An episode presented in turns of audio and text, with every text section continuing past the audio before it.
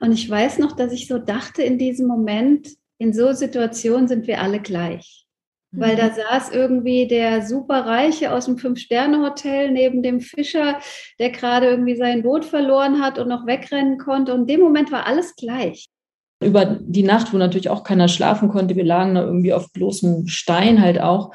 Dann hast du noch deine Decke oder ich habe irgendwie so einen Kaschmirpulli gefunden auf, auf so einem Felsen und den, das war das Einzige, was ich noch hatte, bis auf das, was ich anhatte. Ja? Also auch mal so eine Erfahrung zu machen, wirklich alles, alles ist weg. Du hast einfach nichts mehr. Ja, und für manche Leute ist das, ja, die haben sowieso nichts und du hast normalerweise alles und auf einmal gar nichts mehr. Ich habe immer dieses Gefühl in mir, alles kann sich in jeder Sekunde total verändern. Das ist immer, immer gegenwärtig, in beide Richtungen. Also nicht nur zum Negativen, sondern auch zum Positiven. Ja, wir können auf einmal Menschen treffen oder es kann irgendein Wunder passieren. Und es kann, und das ist mir immer klar, dass innerhalb von Sekunden oder von Stunden meinetwegen auch, kann sich alles verändern. Leute, lebt euer Leben, lebt dein Leben volle Pulle jeden Tag, weil du weißt einfach nicht, wann es vorbei ist. Mhm. Ja, und wir haben gerade in Deutschland so diese Mentalität, alles, ich mache das alles, wenn ich in Rente bin, so, ja, und, und alles aufschieben. Und das ist Quatsch. Es kann uns morgen an der nächsten Straßenecke erwischen. Ja, also von daher, ja, lebt dein Leben volle Pulle.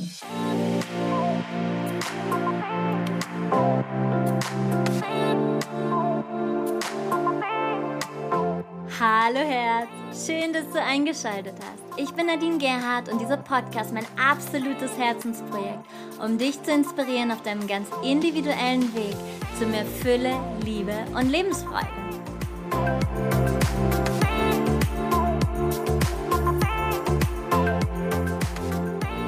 Hallo du Wunder. Ich finde es mal wieder so großartig, dass du heute eingeschaltet hast. Ich wünsche dir einen schönen guten Morgen, guten Mittag, guten Abend, wo auch immer bei dir die Zeit gerade steht. Und ähm, heute habe ich ein so berührendes und großartiges Interview für dich mit zwei ganz wundervollen Frauen, die sich vor dem Interview nicht kannten. Und ich habe mich so, so sehr gefreut, dass beide sofort, ohne zu zögern, zugesagt haben. Und wir sprechen heute über die Erfahrung, das drittstärkste jemals aufgezeichnete Erdbeben der Welt, was 2004 verheerende Tsunamis an den Küsten des Indischen Ozeans ausgelöst hat, überlebt zu haben. In diesem Erdbeben wird sehr deutlich, wie sehr der Mensch machtlos ist, wenn die Natur ihre ganze Kraft entfaltet. An vielen Küstenabschnitten verbrachten damals sehr viele Touristen ihren Weihnachtsurlaub. Vielleicht kannst du dich daran erinnern an die Bilder. Insgesamt starben durch das Beben und seine Folgen etwa 270.000 Menschen. Und ganz spannend, kein einziges Wildtier starb, denn sie sind vorher alle geflüchtet. Und warum konfrontiere ich dich heute damit? Auf unterschiedlichen Ebenen erfahren wir alle Lebenssituationen, in der wir uns in unserer tiefsten Ohnmacht spüren. Wir können diese Erfahrung übertragen. Gleichzeitig wirst du zwei ganz unterschiedliche Perspektiven eines ähnlichen traumatischen Erlebnisses erfahren. Und dazu empfehle ich dir mal wieder eine ganz tolle Podcast-Episode. Und ich finde sie so, so immens wichtig. Und zwar ist es die Podcast-Episode Du siehst die Welt nicht, wie sie ist, sondern wie du bist. Und auch hier wieder diese ganz unterschiedlichen Perspektiven zu beleuchten und damit eben auch offener zu sein für andere Reaktionen, andere Menschen und, und, und. Wie lässt sich mit einer solch tiefen Ohnmacht umgehen? Hat sich daraus etwas in der Lebenshaltung verändert? Hat sich daraus was in der Haltung dem Tod gegenüber verändert? Was hat geholfen? Was hat nicht geholfen? Was hätten Sie sich von den Angehörigen gewünscht? Was haben Sie gebraucht? Und was war in dieser tiefprägenden Erfahrung das größte Geschenk? Über das und so viel mehr spreche ich mit meiner großartigen Freundin und Kollegin Alexandra Holste aus Frankfurt und mit der wundervollen Kundalini Yoga Yoga-Lehrerkollegin Bibi Nanaki aus Berlin. Es ist ein ganz geführtes Interview und ich wünsche dir sehr, dass du ganz viel daraus mitnehmen kannst.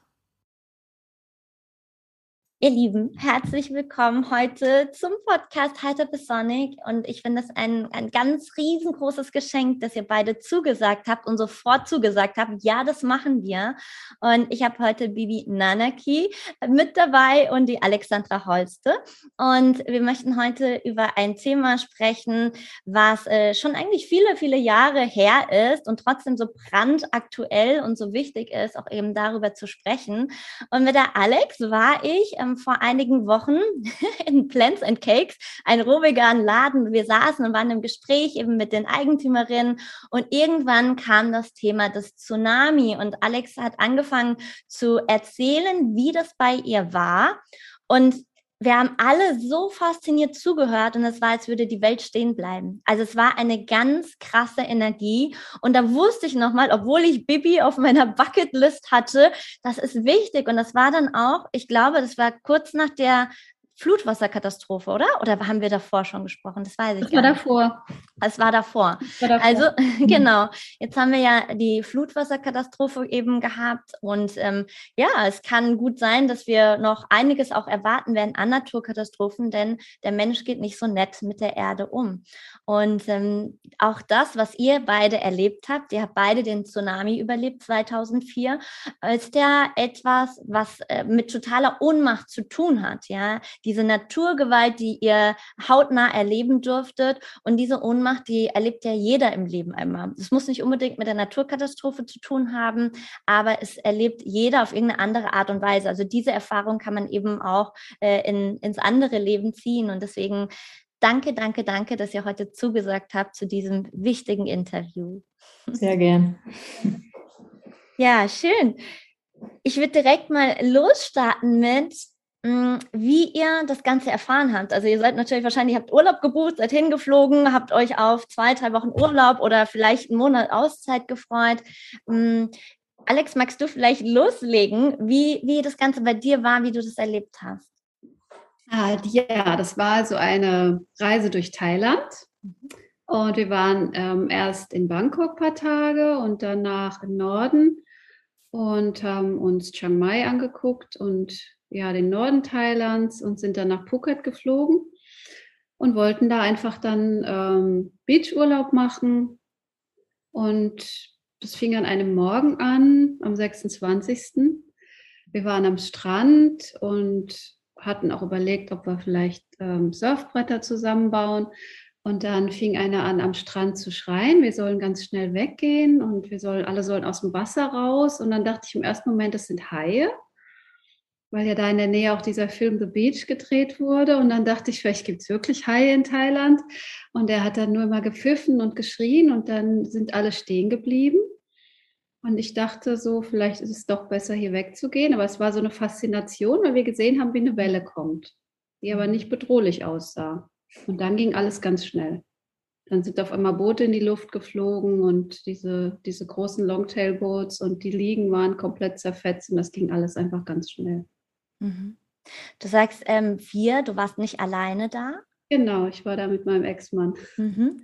Okay, also ihr wart zu zweit. Hat, hat er anders reagiert als du? Ist er, er wollte bleiben, ja.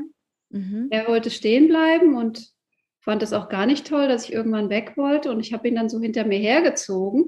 Und er hat noch die, die, die Strandtasche geschleppt. Und wir haben es dann so noch im letzten Moment geschafft, auf so einen Angestelltenbalkon, also so ein Wohnhaus, wo an, die, die Hotelangestellten wohnen, ähm, auf diesen Balkon praktisch dann hochzukommen. Und sind dann dort in diesem Haus, im Treppenhaus nochmal zwei Stücke höher gelaufen. Und somit ging dann das Wasser unten durch, mhm. durch dieses Haus. Wie lange hat es gedauert von dem Moment, wo jemand gerufen hat, äh, alle wegrennen und so weiter, und dem Moment, wo du wirklich verstanden hast, okay, jetzt wird es ernst? Das waren nur ein paar Minuten. Ich weiß nicht mehr genau, wie lang. Mhm. Es war auf einmal ganz still und alle waren verunsichert und wollten aber eigentlich bleiben und gucken, weil die Welle sah nicht bedrohlich aus. Und jeder dachte, die hört ja hier am Strand auf, wie eine Welle eben normal am Strand endet. Mhm. Es war überhaupt keine, kein Gefühl von Panik. Mhm. Erst so in diesem letzten Moment dann, als diese Boote durch die Luft flogen, da hat man, irgendwie war dann klar, es stimmt hier was nicht. Mhm. Und das Wasser ist auch sehr angestiegen. Das war so zu sehen, die Felsen wurden immer kleiner, das Wasser kam immer höher und da war so dieses Gefühl, ähm, vielleicht ist der Strand doch nicht der beste Ort momentan. Hm. Du hattest auch so erzählt, dass du äh, hast direkt ja schon an deinem Ex-Mann so gezogen, bitte komm mit. Aber es waren ganz viele, die trotzdem stehen geblieben sind. Ja. Ja, viele, auch viele Kinder und sind stehen geblieben, weil es einfach so eine Faszination war, dass dieses ruhige Meer auf einmal eine Welle hatte. Mhm. Aber keiner hat gedacht, ähm, dass das irgendwie bedrohlich sein könnte. Mhm. Und das Wasser hat sich auf der anderen Seite dieser Halbinsel zurückgezogen. Also das haben wir nicht miterlebt, wie das Wasser so zurückging, was viele so erlebt hatten, sondern hier kam, auf der Seite kam die Welle direkt. Mhm. Okay. Vivi, wie war es bei dir? Mm, ja, ich äh, wollte vier Wochen auf der Insel die Übersetzung von dem Lehrerausbildungshandbuch machen, hatte mir noch voll das super neue MacBook gekauft oder äh, Computer und war vorher schon mal 2000 auf der kleinen Insel gewesen. Das war Kofraton, eine kleine Insel, so eine halbe Stunde von Kodabudi und wir haben morgens Yoga gemacht auf so einer Yoga-Plattform. Also es war so eine das war eine ganz schöne Landzunge. Da hatten wir auf der einen Seite einen langen, langen Strand, auf der anderen Seite eine kleine Bucht und da war die Yoga-Plattform. Dann haben wir Yoga gemacht und dann hat später die andere Yogalehrerin, die da war, noch gesagt, irgendwie hat sie da, das war so um 8 Uhr, hat sie da was gespürt, als wäre da wie so eine Detonation oder so gewesen, so ganz sanft. Ah, und aber da haben wir natürlich irgendwie uns keine Gedanken drüber gemacht. Ne? Und dann sind wir frühstücken gegangen. Nee, vorher war ich sogar noch schwimmen. Und da war, ich war um 9 Uhr noch im Wasser und das war das friedlichste Meer, was ich je erlebt habe. Und es war ja der zweite Weihnachtsfeiertag für uns. Wir hatten den Abend davor noch ganz schön Weihnachten gefeiert. Das war so eine ganz schöne Community dort. Und dann ähm, habe ich noch so gedacht, was für ein friedlicher Tag, habe ich wirklich noch gedacht. Und dann sind wir frühstücken gegangen, auch mit der Sarah halt, mit der anderen Yogalehrerin. Und wir saßen im, im Clubhouse und dann kam von, der, von dem großen Strand kam ein Geräusch wie so eine Detonation. Also, dass wirklich alle in dem Moment, du hast ganz automatisch alles stehen und liegen lassen und bist zu dem Strand gerannt, weil du wissen musstest, was da passiert ist gerade. Selbst die Leute aus der Küche, ja, das Personal, die standen alle am Strand. Und dann gehe ich voll mit dem, was, was du gerade gesagt hast, Alex. Dann standen wir da und guckten auf den Horizont und es war einfach nur, also wir hatten das auch nicht mit dem Wasser, das zurückgezogen wurde, sondern es war am Horizont, der ganze Horizont war eine Welle. Also du konntest den, den Schaum sehen oben, also den Kamm, den Wellenkamm. Und genauso wie Alex gesagt hat, es sah nicht bedrohlich aus. Ja, das waren dann sogar, also es gab so unterschiedliche Reaktionen. Manche gesagt, haben gesagt, ey, wir müssen auf den Hügel. Wir hatten so zwei kleine Hügel auf dieser Mini-Insel. Und andere, oh geil, endlich mal eine geile Surfingwelle und so. Also es war wirklich in beide Richtungen. Und dann bin ich auch stehen geblieben und habe geguckt, bis diese Welle kam und sogar bis die sich brach. Diese erste Welle, die wir wirklich vom Horizont aus haben kommen sehen. Und die ist nicht an Land gekommen. Die brach sich, aber die kam nicht an Land. Nur das Ding war dahinter, das ist ja Tsunami, ne? Eine Welle schneller und höher als die nächste. Und dahinter kam dann, also als die sich brach, boah, kam dahinter, stand die Wand. Ja, das war wirklich wie eine Wand. Also die war richtig hoch. Und dann habe ich so gemerkt, äh, nee, gar nichts mehr gedacht oder so, sondern ich weiß jetzt nach der Erfahrung, dass dass wirklich dann alle Energie in dein, ich sage jetzt mal yogisch gesprochen, in dein erstes Chakra geht, also in deinen Überlebensmechanismus und du einfach total automatisch all das machst, was notwendig ist. Also ich bin einfach nur noch losgelaufen und wollte, also hatte so einen Moment noch eine Idee, ich gehe in meine Hütte, die war natürlich auch einfach nur auf dem Strand. Und also dann wäre ich weg gewesen und ich kannte den Weg nicht oder hatte den nicht intus, den Weg auf den kleinen Hügel. Viele sind dann anscheinend gleich auf den kleinen Hügel gerannt und ich sah nur die Sarah vor mir laufen und die lief Richtung andere Bucht. Also wo man halt dachte, na ja, die Welle wird ja nicht bis zur anderen Bucht kommen. Ne? Und dann, also muss ich wirklich sagen, ich glaube, sie war da so mein, mein Schutzengel auch mit, weil sie ist dann auf eine, irgendwie auf eine Palme hochgeklettert und ähm, ich habe dann einfach nur so den Impuls gehabt, oh, ein Baum. Ja, und, und dann stand da auch ein Baum und der war zum Glück keine Palme, sondern es war einfach ein Baum mit kräftigen Ästen. Und wenn du mich jetzt fragst, wie ich da hochgekommen bin, keine Ahnung. Ich gehe manchmal heutzutage in den Wald, gucke auf so einen Baum und denke so, Mensch, wie, wie komme ich denn da jetzt hoch? Ja, aber selbst das funktioniert dann. Also dann hast du wirklich wie so eine Rakete im ersten Chakra und schwupp war ich auf diesem Baum drauf, saß in der ersten Astgabel. Es waren vielleicht so drei Meter oder so und habe den Baum umfasst. Und in dem Moment kam auch schon die Welle. Also ich war ja auf dem Baum unter Wasser, dann kam diese Welle und das war so wie, ich sag mal, wie so ein Bulldozer, der über den ganzen Körper rüber, so, ja. Und ich habe mich halt mit allem, was ich konnte, festgehalten und ähm, habe dann einen Moment gehabt, wo ich hochgeguckt habe, so. Und da war ungefähr so ein Meter Wasser über mir. Und dann, dann schwamm da natürlich schon alles, Holz und Dächer und was auch immer da alles schwamm. Also wir hatten zum Glück da äh, nicht viel, da gab es kein Glas und keine Autos auf dieser kleinen Insel. Das war alles so ein Öko-Ding. Und ähm, aber trotzdem schwammen natürlich Sachen. Und mein letzter bewusster Gedanke war dann in dem Moment so ähm, auf Englisch interessanterweise, I will have to breathe again.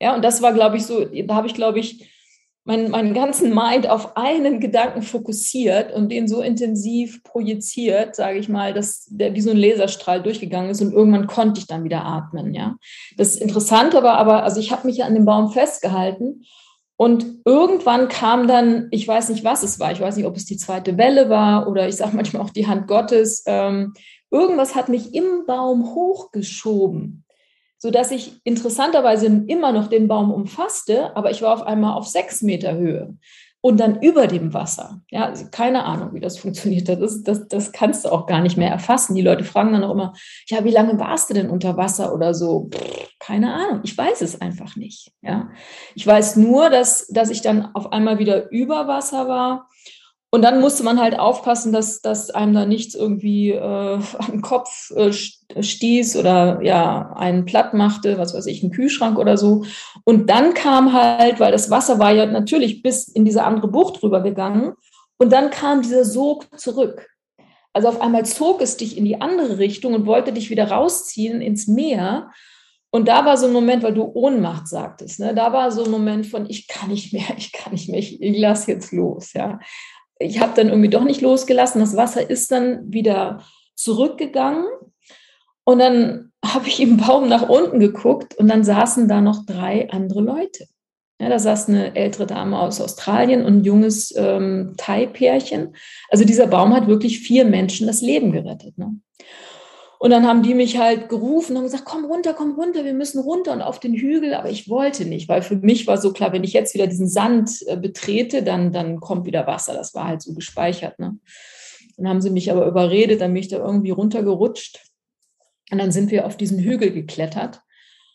Und da waren dann ähm, so 80 Prozent der Leute aus dem, ähm, aus dem Ressort waren dort oben schon. Und wir hatten wirklich alles. Also wir hatten eine deutsche Familie, die sogar mit Gepäck da oben war. Die hatten ihr Gepäck sogar noch mitgenommen, keine Ahnung wie.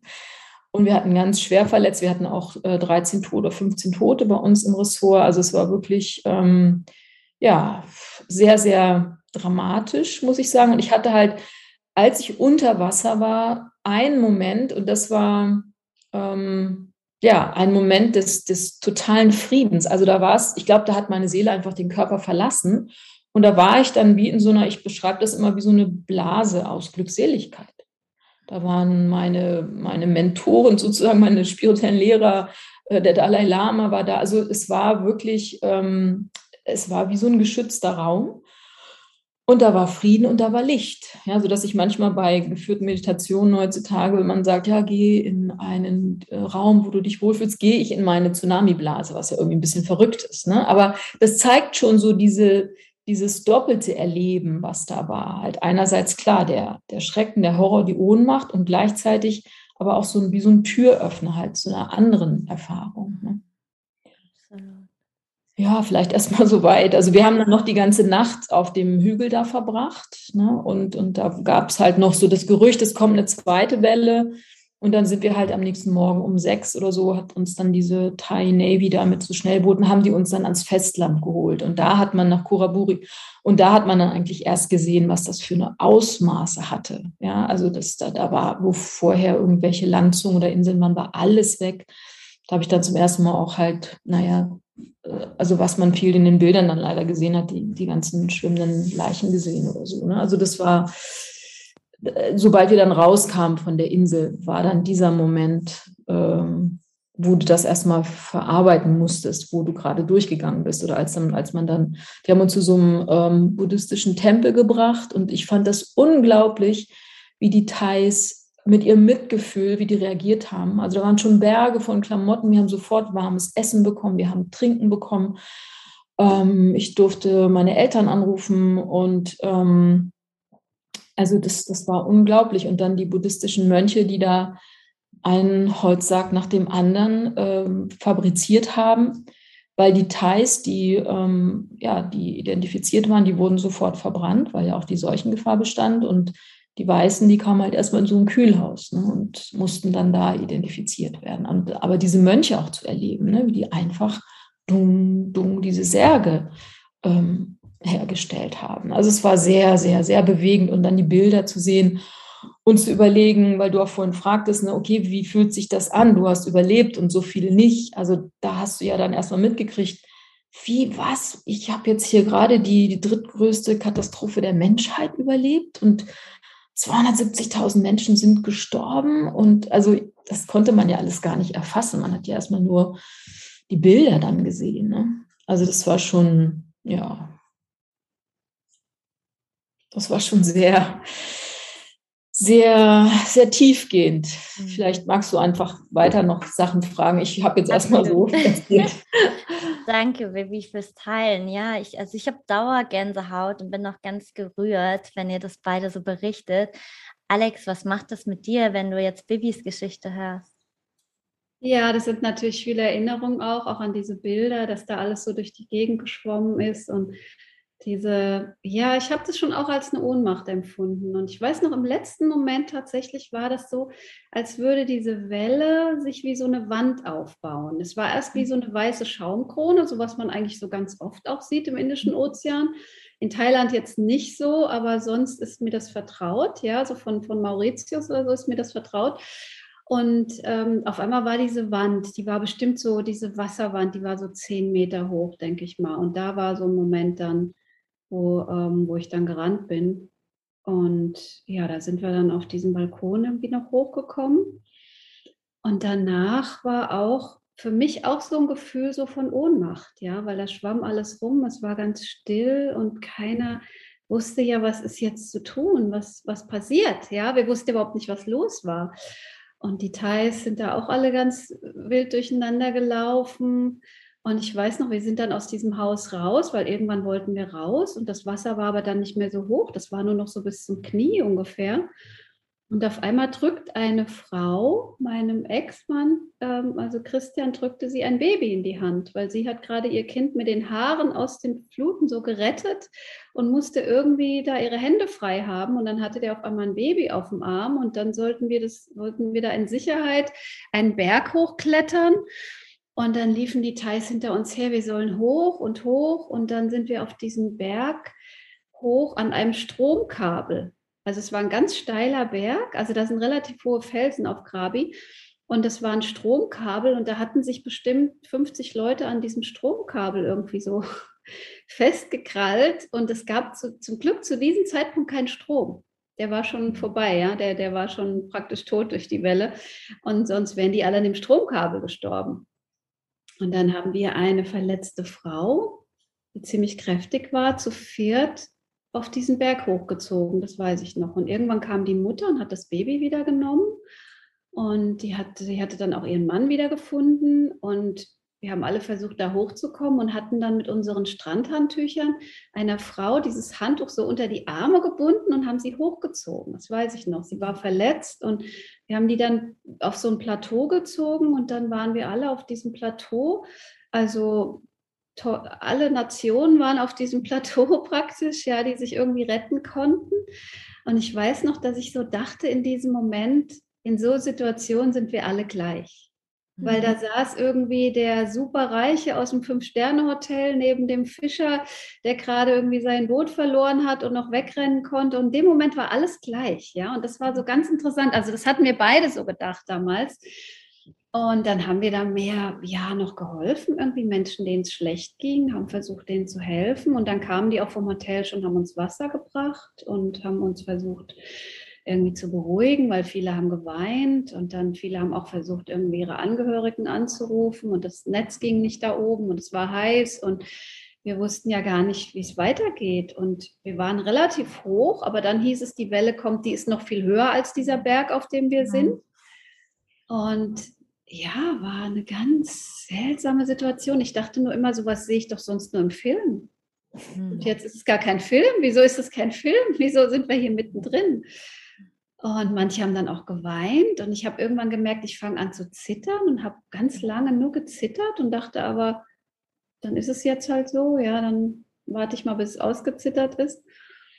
Und das ging dann eigentlich noch so den ganzen Tag weiter. Bis abends, bis es dunkel wurde, haben wir immer irgendwas bekommen. Die haben uns dann auch irgendwann Äpfel gebracht, und Orangen und Wasser. Und also es war so ganz gut. Ja, die kamen immer mal wieder einer hoch auf den Berg und dann ja, und dann hieß es, wir können unten schlafen in so einem Matratzenlager, das aufgebaut wurde. Das ist so ein bisschen niedriger, aber da hätten sie ganz viele Matratzen hingelegt und viele Bungalows würden auch nicht mehr stehen.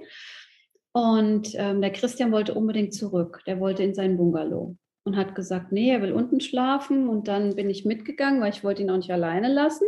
Und dann sind wir, haben wir den Weg auch gefunden und haben uns erst verlaufen, haben dann den Weg gefunden und unser Bungalow war komplett zerfetzt. Ja, also da lag alles durcheinander und es war so einer, oben war das Schlafzimmer und unten war das Wohnzimmer und da war nichts mehr übrig. Die Welle ging unten durch, durch die Glastür, hat dann noch so ein Whirlpool von der Terrasse rausgeholt aus dem Boden und zehn Meter weiter geschleudert, so einen ganz großen Whirlpool. Und es war alles nur Chaos und oben das Bett stand noch und ein kleiner Buddha stand da noch auf meinem Bett, den ich mitgebracht hatte und dem ist nichts passiert. Seitdem kommt er auf jede Reise mit, egal wohin. Er ist immer dabei.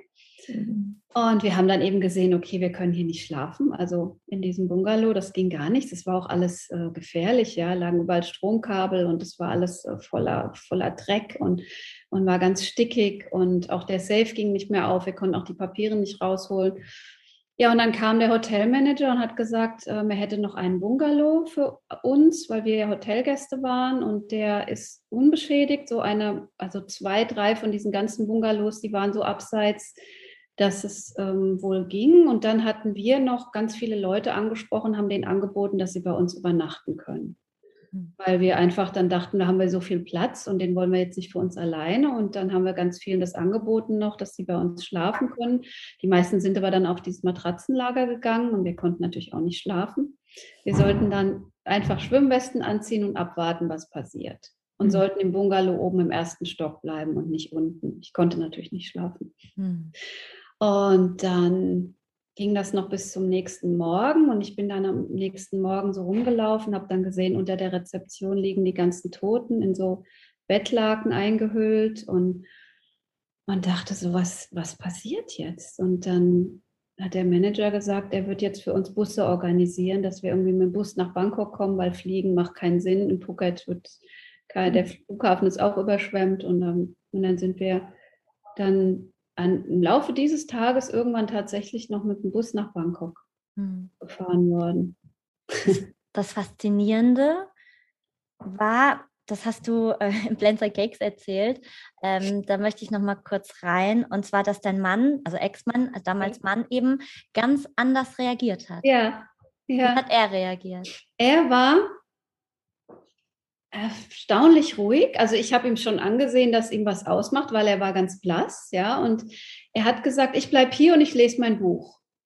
Und ich habe gesagt, hier ist ein Unglück passiert, hier sind ganz viele Leute gestorben. Ja, egal, ich habe Urlaub und ich habe viel Stress, ich bleibe hier und lese mein Buch.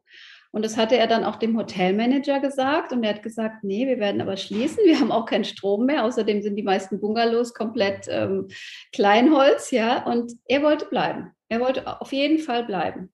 Mhm. Also weiß ich nicht, vielleicht war es auch eine Schockreaktion in dem mhm. Moment, wahrscheinlich, ja. Und das war so, ich bleibe jetzt hier und ich will das vielleicht auch nicht wahrhaben, was hier passiert ist. Wir hatten aber eben keine Wahl, also jeder musste eben diese Insel verlassen am nächsten Tag, ja. Ja.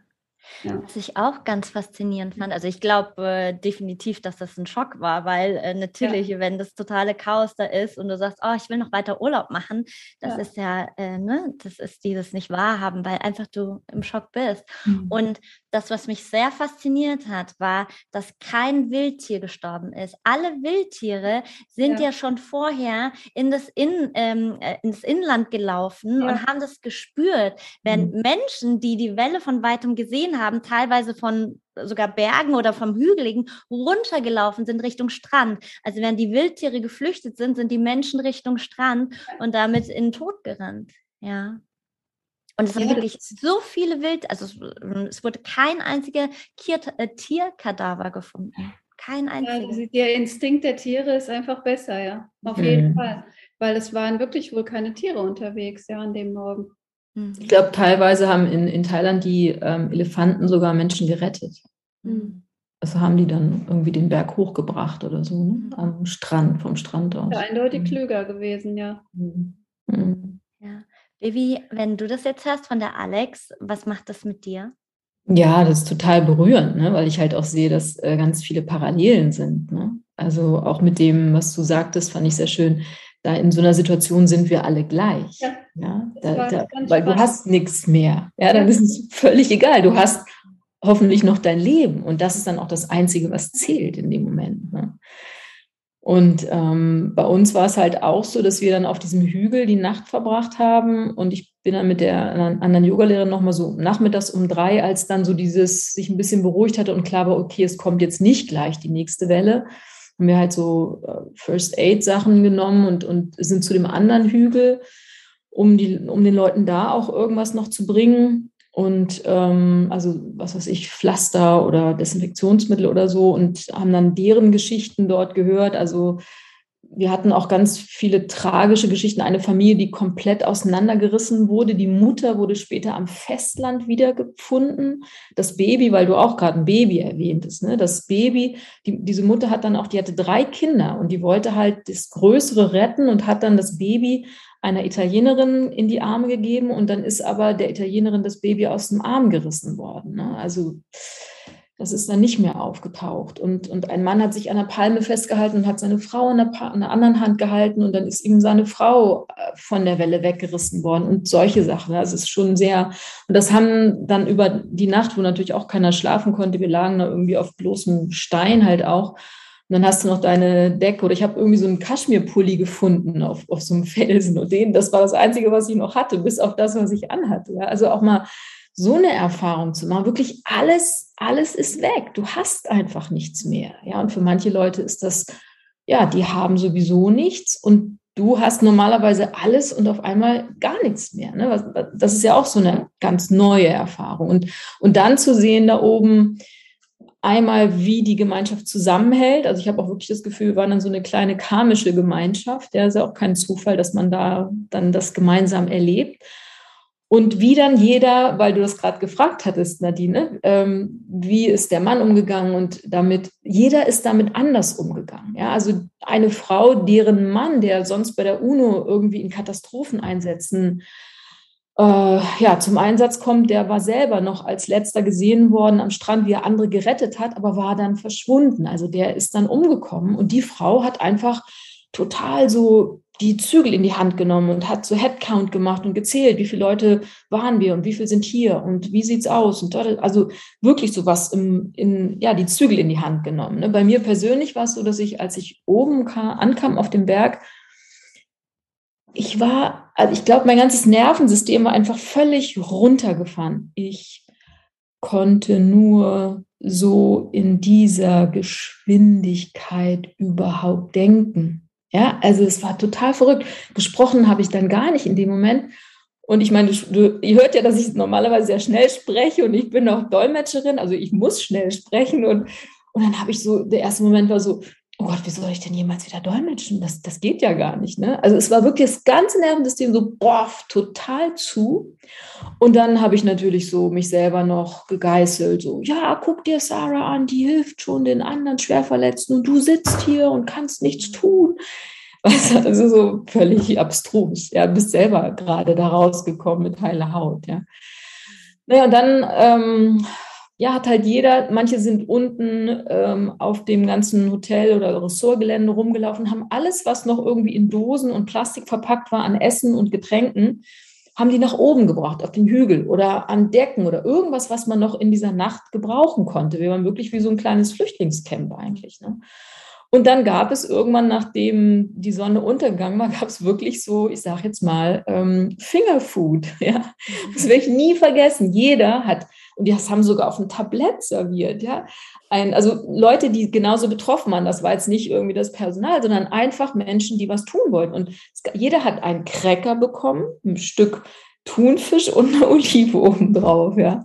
Und es war einfach, es war einfach göttlich, ja. Wasser hatten wir auch noch, also es war wirklich äh, okay von dem her so. Ne? Und ich habe aber auch so mit meinem Körper gesprochen, habe ihm gesagt, okay, Body, es kann sein, dass wir jetzt drei Tage, drei Nächte hier sind und nichts zu essen, zu trinken kriegen. Wenn du Durst hast, dann nehme ich einfach einen Stein in den Mund und dann tun wir so, als hätten wir was zu trinken oder so. Also es war dann auch so ganz äh, automatisch, wie so eine direkte Kommunikation halt auch mit dem Körper. Mhm. Ja, und die Nacht war dann, es war Vollmond und die Nacht war dann halt schon sehr beängstigend, weil, wie gesagt, immer noch dieses Gerücht kam, es würde eine, oder da war, es würde eine neue Welle kommen, die ist höher als der Hügel. Und jedes Mal, wenn es ein bisschen lauter wurde, oh, das war echt, das war schon sehr, sehr äh, beängstigend einfach. Und am nächsten Morgen haben wir dann aus allen möglichen Stoffen, die wir hatten, haben wir dann so ein riesiges Kreuz gelegt, weil wir gesehen haben, die Helikopter, die flogen über die Gegend rüber, aber das sah ja alles anders aus. Die konnten ja sich gar nicht an ihren Karten orientieren. Und wir wussten nicht, ob die uns sehen oder nicht. Ne? Also auch wirklich wie so Robinson Crusoe auf der Insel so, bitte seht uns, ja. Und dann haben die halt die schwer Verletzten, haben die halt ausgeflogen und wir anderen mit diesen kleinen Schiffen oder Bötchen darüber ans Festland wieder. Und dann haben wir halt, dann kam halt irgendwann der Besitzer von diesem Ressort aus Bangkok und der hat dafür gesorgt, dass wir dann alle in dieser ersten Nacht danach in einem kleinen Hotel gemeinsam untergebracht wurden. Und das fand ich auch noch einen sehr, sehr wichtigen Moment, weil wir dann erstmal alle noch zusammenblieben und miteinander reden konnten. Und da waren wir zu viert mit vier Mädels in einem Zimmer, die kannte ich alle aus dem Freiwilligenprojekt, da wo ich mitgemacht hatte. Und ich weiß noch den Moment, wo ich mich aufs Bett gelegt habe und da ist die ganze Geschichte nochmal wie so ein Film, aber auch physisch durch den Körper durchgelaufen. Also weil es wahrscheinlich der erste Moment war, wo der Körper sich wieder sicher gefühlt hat. Ja, und dann boah, ist es total durchgelaufen. Und dann sind wir halt danach alle essen gegangen und ähm, und es war so wichtig, mit Menschen reden zu können, die da gemeinsam mit dir oder überhaupt da durchgegangen sind. Ja, und dann die Geschichten auch zu hören von den anderen, wo du dann gedacht hast, naja, mein Gott, so schlimm war ja meins gar nicht. Es gab ja noch viel Schlimmeres. Also, das war, ich habe auch danach, die Tage danach, als ich wieder in Deutschland war, erstmal auch ja, eigentlich täglich mit den Menschen telefoniert. Es war so wichtig, weil es konnte sich, es konnte kein anderer verstehen. Ich weiß nicht, wie das bei dir war, Alexandra. Äh, ob du auch das Gefühl hattest, du musst mit Menschen sprechen, die da durch sind, weil für die anderen ist das so unbegreiflich. Ja, das war ganz schwierig für mich, weil ich kannte ja niemanden, der da war, außer meinem Mann. Und der hat es ja angeblich irgendwie sofort weggesteckt und es hat ihn überhaupt nicht mehr belastet und das war weg und bei mir war es nicht weg, aber ich wusste ja nicht, mit wem ich darüber reden soll, weil ich kannte ja niemanden sonst und habe nur gemerkt, ich war so gedrückt. Also ich habe mich gar nicht gefreut, dass ich wieder zu Hause bin, sondern ich war so, so vollkommen antriebslos und die Bilder kamen auch immer wieder mhm. und es ging mir gar nicht gut. Also so ein paar Monate danach ging es mir überhaupt nicht gut. Mhm. Wie bist du denn dann damit umgegangen, Alex? Wie waren die Monate dann danach oder die nächsten Jahre danach? Also danach war erstmal, ich habe das schon auch erstmal versucht zu verdrängen. Und das war in der Zeit, wo ich dann anfing, aus, verschiedene Ausbildungen noch zu machen und war auch nicht so ganz klar, ob ich wieder zurück in den Schuldienst gehe, weil ich Lehrerin war damals. Und ja, habe mich dann schon so versucht abzulenken. Und dann irgendwann im Sommer war das Thema auch nicht mehr so akut. Und dann dachte ich, das ist jetzt durch. Und dann sind wir ein Jahr später auf die, auf die Malediven geflogen. Und das war dann ganz extrem, weil normalerweise ist auf den Malediven so ganz sanftes Wasser und Türkis und alles ist so ganz schön. Und wir kamen da an und es war Sturm. Und es war wieder Weihnachten und es war ein Wahnsinnssturm und es war schon eine ganz furchtbare Bootsfahrt auf die Insel weil die Stewardess, die war von dem Boot, hat sich nur übergeben, die konnte gar nichts mehr machen. Und wir saßen auf diesem Boot und wussten gar nicht, ob wir jetzt ertrinken oder ob wir jemals auf unserer Insel, wo wir hin wollten, ankommen. Und der Bootsfahrer hat auch nicht viel mit uns kommuniziert. Also wir waren alleine auf diesem Boot. Es war so ein Hotelboot, was uns abgeholt hat. Und dann kam das alles wieder hoch. So ein mhm. Jahr später kam dann so krass dieses Trauma wieder hoch. Und dann waren wir dort in einem Bungalow direkt am Wasser und auf den Malediven ist es ja so, dass es so ganz nah am Strand ist. Und dann hat wirklich, hatte das Gefühl, die Welle, also es waren richtig hohe Wellen, was auch ungewöhnlich ist, aber gut, da ist auch mal Sturm, ging fast bis zum Bett. Und es war sowas Schreckliches. Und ich bin sofort am zweiten Tag schon, mir ging es so schlecht. Ich bin dann zum Arzt gegangen, da auf den Malediven, und der hatte auch den Tsunami auf dem, auf den Malediven überlebt da war es nicht so schlimm wie in Thailand, weil da ist wohl die Welle so über die Insel geschwappt und da sind auch nicht so viele Leute gestorben, aber trotzdem hatten die natürlich auch ähm, ihr Trauma. Und er hat mir dann Valium gegeben, weil er gesagt hat, er dachte, er muss mich irgendwie beruhigen. Und ich wollte nur weg. Und der Christian hat mal gesagt, nein, das ist jetzt Urlaub und wir bleiben hier. Und das ist doch jetzt schön. Und dann hat es auch noch geregnet und diese Welle kam immer wieder vor diesen Bungalow. Und ich habe gedacht, ich halte es nicht aus. Mir ging es immer schlechter. Und nach einer Woche war es so, dass es keinen Weg mehr gab. Wir mussten dann heim. Also wir sind dann auch ähm, zurückgeflogen. Ich bin dann richtig krank geworden. Es war so eine richtige posttraumatische Störung, ja. Mhm. Und dann sind wir zurückgeflogen. Wir kamen dann aber, weil Weihnachtsferien waren, nicht ähm, nach Frankfurt, mussten dann erst nach München fliegen.